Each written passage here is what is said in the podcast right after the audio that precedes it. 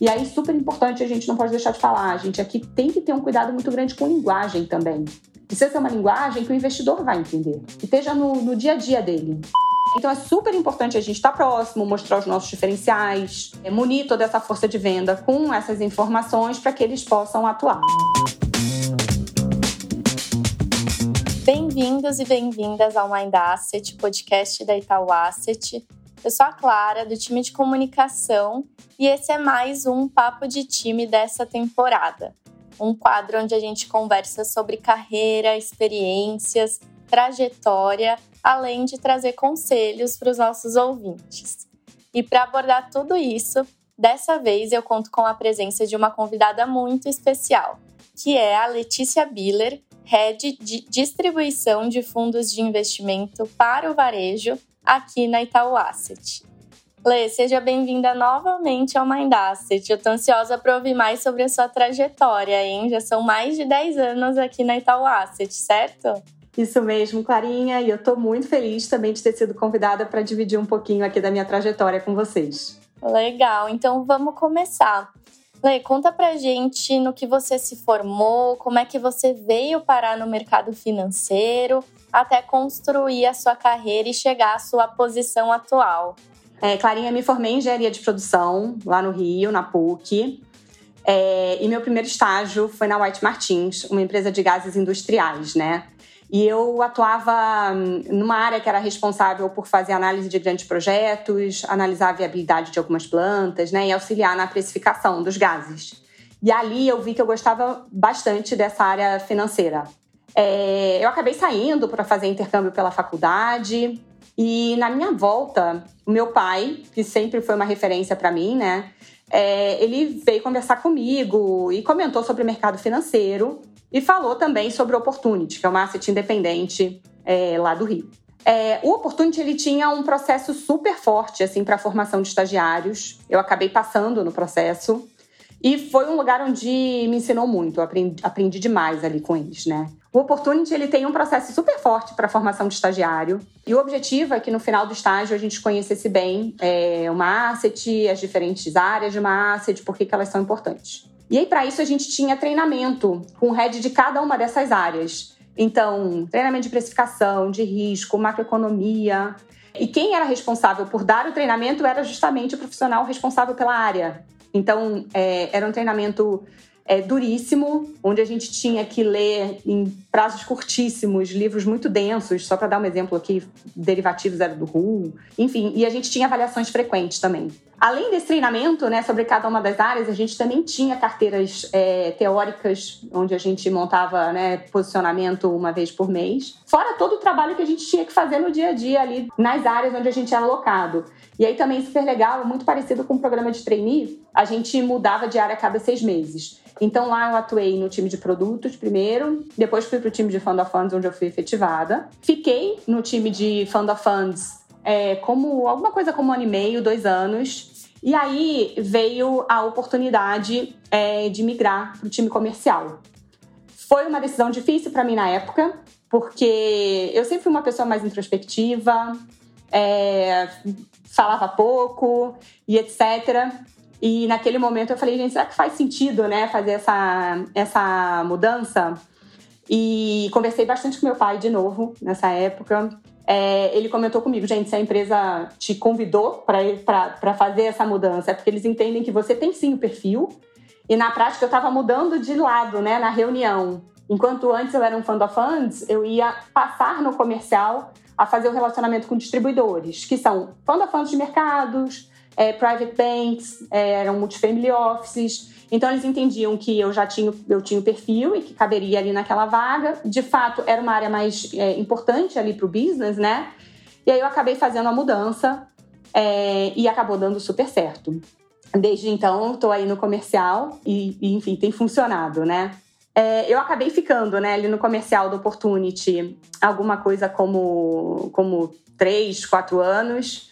Na sequência, eu fui sócia de uma outra asset independente, onde eu fiquei por dois anos. Ali também foi super enriquecedor para mim, porque além de comercial, dado que o time da Asset era bem enxuto, eu, eu acabava fazendo outras coisas também. Então, por exemplo, é, novo site, novas lâminas, interação com o administrador do fundo, é, para ajudar a ajustar mandato e etc. E na sequência veio a proposta para eu vir aqui para Itaú Asset. Na época eu estava conversando com a Lindo Penteado, ele precisava de uma pessoa para tocar o relacionamento aqui da Itaú Asset com o Private, e eu topei. E aí foram quatro anos nessa cadeira, quando na volta da minha primeira licença maternidade veio a proposta para eu passar a tocar o relacionamento com os canais de varejo. E eu tô aqui desde então, lá se vão é, mais de seis anos Legal, Lê. Acho que uma trajetória super completa. Você trouxe aqui também uma experiência de uma visão 360, é, de uma asset, uma asset independente também.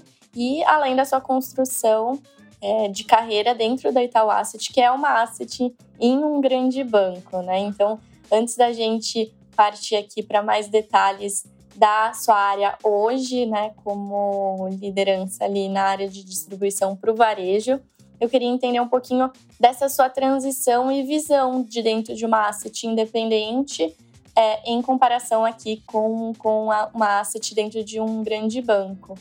Ah, legal, Clarinha. É... E aí, assim, eu, eu vou tratar essa asset do grande banco como sendo a Itaú Asset, né? Não consigo falar sobre os outros. É... Mas, eu, assim, eu acho que o que mais me chamou a atenção é que, geralmente, numa asset independente, o foco está ali em uma estratégia que vai fazer sentido para alguns investidores, né? São nichos. Geralmente eles atuam ali em nichos. Aqui na Itaú Asset é diferente, porque a gente é, faz ali o relacionamento, né? A gente tem como investidor desde a pessoa física, que está fazendo investimento de um real, até um fundo soberano lá de fora. Então são necessidades muito diferentes. É, e a gente precisa estar tá pronto para atender todas, todas essas necessidades e todas essas demandas com excelência. Então, para isso, a gente também precisa ter todo tipo de fundo aqui na grade. Desde lá de um fundo DI, que vai ter um papel de caixa, até um fundo mais sofisticado.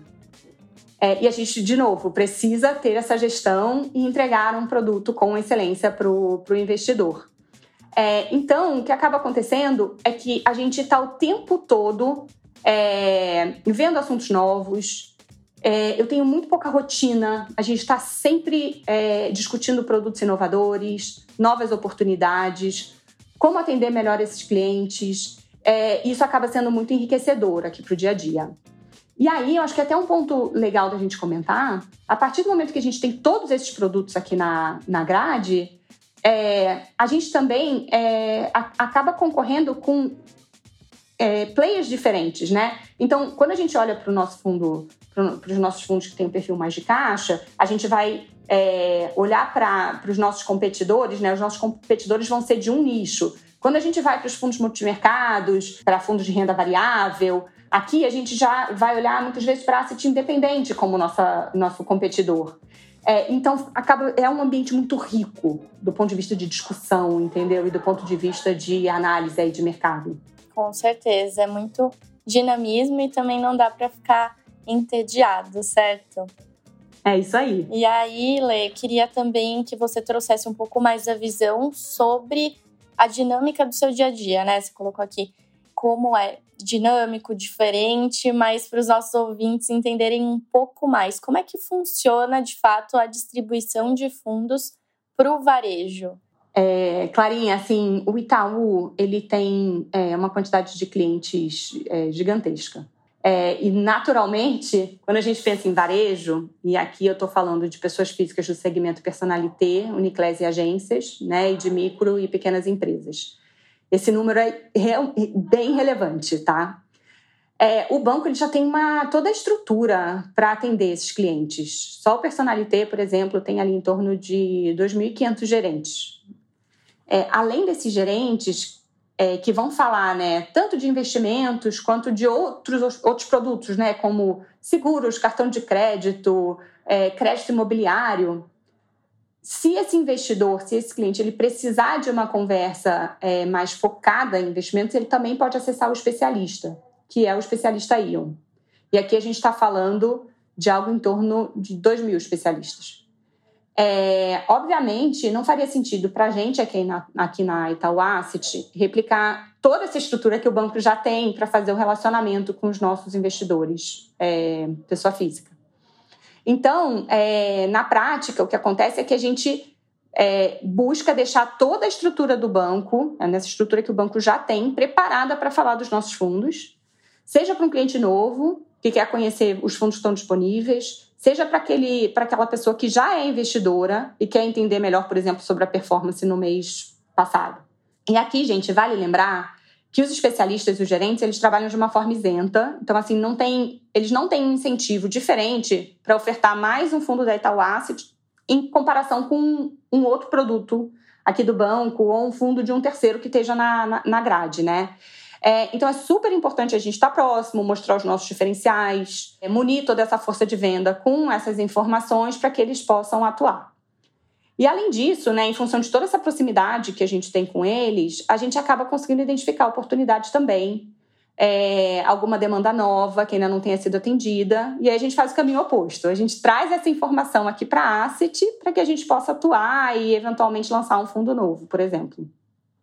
E uma das maneiras também para aqueles que acompanham as nossas redes sociais e as suas também, né, ler ali pelo LinkedIn, são os eventos, né? Então, é, uma grande parte do trabalho com os especialistas funciona dessa forma também, certo? É, os eventos, sem dúvida, são um ponto alto aqui da, do nosso relacionamento ali com os especialistas. É sempre muito legal a gente poder estar ali no ano on one e, e, esses eventos, assim, além de ter muito conteúdo, acabam sendo é, um momento muito bom, assim, para a gente fazer um relacionamento ali no, no corpo a corpo. É, e como você disse, né, uma capilaridade bem grande e bem numerosa, né? Eu imagino que esse seja um dos desafios da área, mas eu queria que você comentasse um pouquinho de, de da sua visão sobre eles, né? O que, que ressalta aí aos seus olhos como grande desafio e próximos passos? É, você acertou em cheio. Um dos desafios é de fato que a estrutura que o banco tem é muito grande. Então a, gente tem muita gente para falar, né, para atingir. O outro ponto, que eu também já tinha comentado, a gente falou aqui é, da grade de produtos de investimento que a gente tem disponíveis. Né? E não só a Asset hoje, tem vários fundos disponíveis para os investidores do varejo, mas quando os gerentes especialistas estão lá falando na ponta, é, além dos fundos da Asset, eles vão ter fundos de terceiros, e aqui só para vocês terem ideia, assim, hoje na grade de, de, de produtos, né, de fundos ali do, do varejo, a gente está falando de mais de 400 fundos. É, além desses fundos, a gente, é, o, o, banco, né, ele tem na oferta COI, produtos de previdência, produto de tesouraria, corretora. E considerando que a gente tem um time é, bem enxuto, né, é, nós somos três aqui no time, mais uma estagiária, é, eu acho que o grande segredo está em foco, escala e parceria. É, foco, porque eu entendo que a gente precisa entender qual é a demanda do investidor. Seja para chamar a atenção do fundo que faz sentido, seja para identificar pra, e lançar é, o fundo novo. É, a atuação ela acaba precisando ter escala. Não adianta a gente é, querer falar de um produto e não conseguir chegar em todo esse time que eu acabei de comentar aqui, né? Por exemplo, do Ion, que é onde a gente acaba focando mais aqui no dia a dia, dado que é, o foco deles também é falar só de investimentos. É, então a gente tem que buscar impactar uma quantidade grande de pessoas. E aí, como que a gente vai fazer isso? Através de reuniões e calls com grandes públicos. E aqui, assim, é, eu senti uma diferença muito grande antes da pandemia, onde a gente trabalhava no, no, no modelo presencial, muitas vezes para a gente conseguir falar com todas as pessoas era muito mais difícil. A gente está falando de muita gente, a gente não conseguia colocar todo mundo numa sala de reunião, então a gente fazia várias reuniões repetidas. E depois que a gente é, veio para o modelo mais online, a gente hoje consegue fazer reunião com duas mil pessoas ao mesmo tempo. Né? Então, isso acabou é, trazendo um ganho de, de, de tempo para a gente, de eficiência, que foi, foi super relevante. É, além disso, essas reuniões elas ficam gravadas. Então, para quem não conseguiu participar, a pessoa consegue escutar depois. Então, isso de fato ajudou muito a gente. É, um, outros, outras formas né, que a gente usa é, para chegar em todos eles. através de materiais que possam ser usados ali pelas, pela força de vendas e também para que possa ser usado né, e ser enviado para o investidor. Isso acaba facilitando muito o dia a dia aqui de todos nós. E aí, super importante, a gente não pode deixar de falar, a gente aqui tem que ter um cuidado muito grande com linguagem também. Precisa ser uma linguagem que o investidor vai entender, que esteja no, no dia a dia dele. E aí, por último, eu tinha comentado aqui, tem a questão das parcerias. De novo, a gente é um time enxuto, a gente não consegue fazer tudo isso sozinho. Então, tem, por exemplo, uma área aqui no banco, que é a diretoria de soluções de investimentos. Eles cuidam da grade de produtos do varejo, da recomendação de investimento, da comunicação com o investidor. Então, a gente acaba atuando de uma forma é, bastante próxima e alinhada sempre com o objetivo de entregar né, o que é melhor para o cliente. É, aqui na Asset, para a gente ter mais braços e para conseguir fazer isso tudo acontecer, é, eu vejo o time de Portfólio Specialist quase que como uma extensão do nosso time. A gente trabalha muito junto, é quase como se fosse uma coisa só. Então vale a pena. O Fernando Cavaletti, né, inclusive, gravou aqui um papo de time com vocês recentemente, vale a pena escutar. É, ele é o head ali do time de Portfólio Specialists. E a mesma coisa, eu posso falar de vocês aí, né, Clarinha, é, time de comunicação aqui da Asset. A gente está sempre próximo, é, buscando assuntos interessantes, né, para a gente trabalhar através dos nossos posts nas nossas redes sociais, é, para abordar em live. E com tudo isso que eu acabei de citar, a gente acaba tendo a capacidade de se multiplicar e deixar ali o especialista do Ion, né, e o gerente afiados para ter o bate-papo com o cliente. Com certeza, ela é bem interessante ver como toda a estrutura se conecta, né, para fazer realmente o melhor chegar até os especialistas, gerentes e os investidores na ponta final. É, você citou aqui o Cava, né, o Fernando Cavaletti, que participou do nosso último papo de time, então vou até aproveitar o gancho para a gente entrar numa segunda parte do nosso papo, porque afinal o dia a dia ele não é feito só de trabalho, né? O Cava contou para gente a experiência recente dele né, na paternidade. E eu sei que você é mãe de dois. Então eu queria saber como é conciliar maternidade e carreira. A gente sabe que é um desafio e essa é uma questão recorrente né, para todas as mulheres. Então eu queria que você compartilhasse um pouco da sua visão e experiência em termos de desafios, aprendizados.